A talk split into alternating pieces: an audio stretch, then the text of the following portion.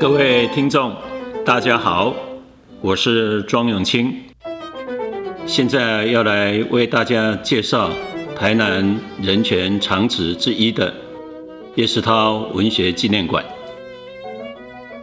叶世涛文学纪念馆，它的前身是日治时代一九二五年创建的台南三联事务所，这一年刚好也是叶世涛的出生年。而更早，这里是一九零二年台湾总督府殖产部林务课在台南所成立的树苗养成所。战后一九五零年，这里改制更名为南龙林区管理处，接管高雄县冈山、旗山等地林务。一九八九年，南龙林区管理处遭到裁撤。二零零二年，台南市政府将这个地方指定为市定古迹。整修为台南市孔庙园区旅游资讯中心。二零一二年八月十一日，市定古迹台南三林事务所更名为叶世涛文学纪念馆，展出文学家叶世涛生平、作品与相关文物，以纪念文学家叶世涛生前对台湾文学所做出的努力贡献。一九二五年生的文学家叶世涛，与同年出生的文学家钟兆政，被台湾文坛后辈尊称为北中南叶。一生创作小说、散文，从事文学评论及翻译、著作等身的叶世涛，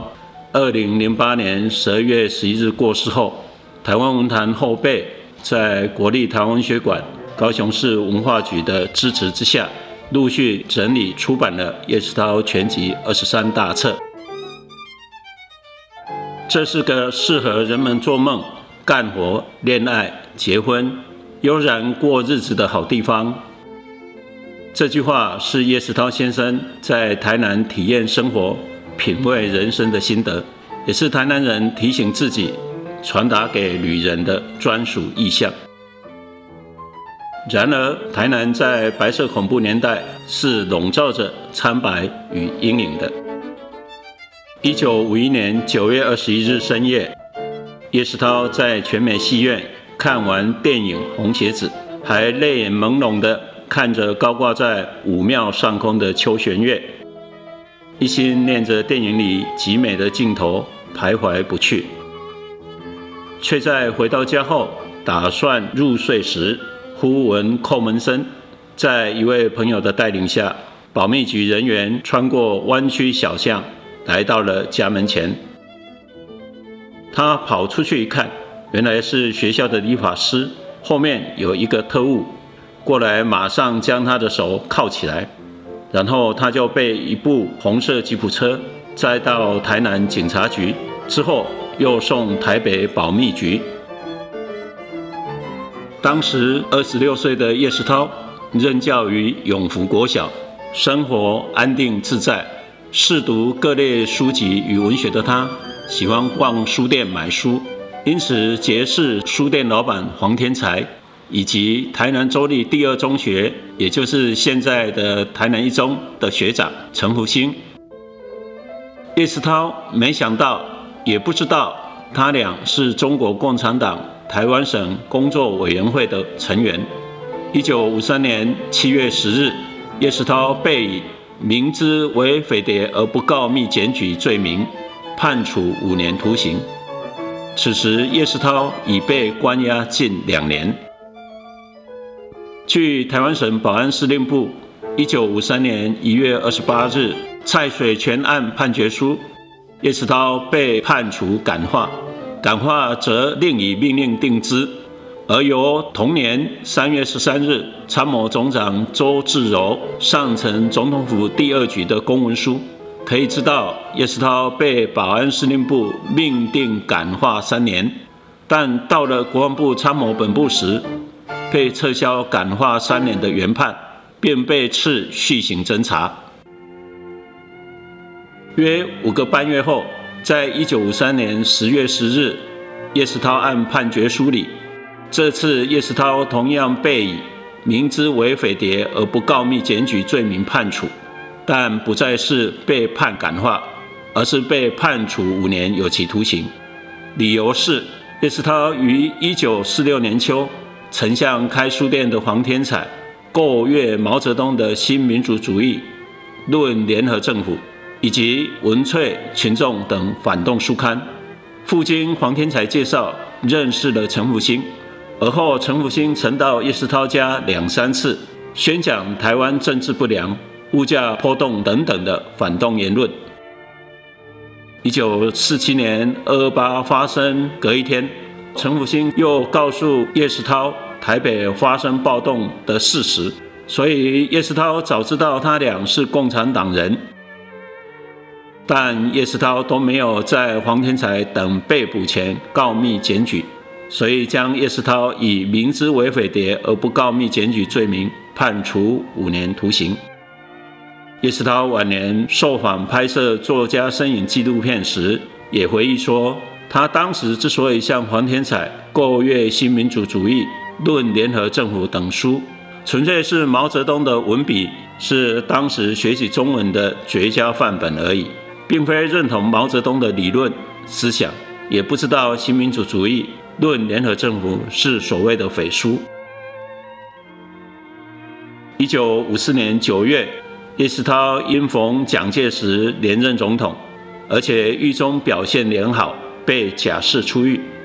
这时距离1951年9月21日叶世涛深夜被捕，足足被关了约三年。回家时，叶世涛已逾台湾岁三十岁。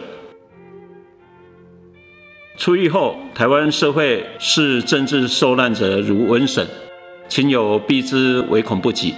叶世涛工作四处碰壁，只能靠零工度日，也曾帮忙贩卖化妆品，担任台南自来水督导处的工友。直到隔一年，一九五五年，他考上嘉义县的代用教员，但他也只能四处代课为生，往往一个县市待个一两年。叶世涛发现特务在监视，就申请调到别的县市。因此，嘉义县义竹乡过路国小、台南县仁德乡恰洛坪国小啊，现在的文贤国小；宜兰县东山乡管兴国小大进分校，也就现在的大进国小，他都待过。最后调回高雄县桥头乡甲维国小，加上入狱前他曾待过的台南市两家国小：立人国小、永福国小。叶世涛说，他曾流浪五个县市。当小学教员，申请到学校调动时，叶世涛都是一个人，带着棉被、煮饭的酒精炉、一个碗、一双筷子、一个盘子，连同一包旧衣服捆起来钳着，从一个县市流浪到另一个县市，到处流浪了将近十年。牢狱之灾中断了文学青年叶世涛长达十四年的创作生命，直到一九六五年，四十岁的叶世涛才重出文坛，在李敖主编的《文星》杂志发表了台湾的乡土文学，强调日治时代以来台湾新文学家赖和、杨奎、张文环、吕赫若等等所形成的写实主义传统。也为往后的七零年代台湾乡土文学论战埋下种子。一九八七年，叶世涛完成《台湾文学史纲》，建立了台湾文学史论述。叶世涛也写了许多自传性散文或小说。一个台湾老朽作家的五零年代，《红鞋子》《台湾男子捡阿桃》，都是台湾白色恐怖文学的经典之作。而在一九四九年二二八将届两周年前，当时年仅二十四岁的文学青年叶世涛所发表的小说《三月的妈祖》，更是一篇以台南二二八为背景所虚构出的小说，是二二八文学经典之作。叶世涛在《三月的妈祖》结尾说：“大地属于真正的所有者，自由与劳动的诗也属于我们。”实在值得大家反复咀嚼。民生路一段一百五十七巷，叶世涛故居前的巷弄是文学家叶世涛昵称的“瓜牛巷”，是窄到约一米宽、大不过三米长的，如羊肠小径般细小、迂回，如迷宫般的府城寻常巷弄。叶世涛的父亲曾经笑称，担心自己死后，恐怕棺材都无法顺利扛出门。但是在这里生活的人们。彼此关系是紧密而温暖、安全的。当一九五一年九月二十一日深夜，军警情治系统夜半突入羊肠小径，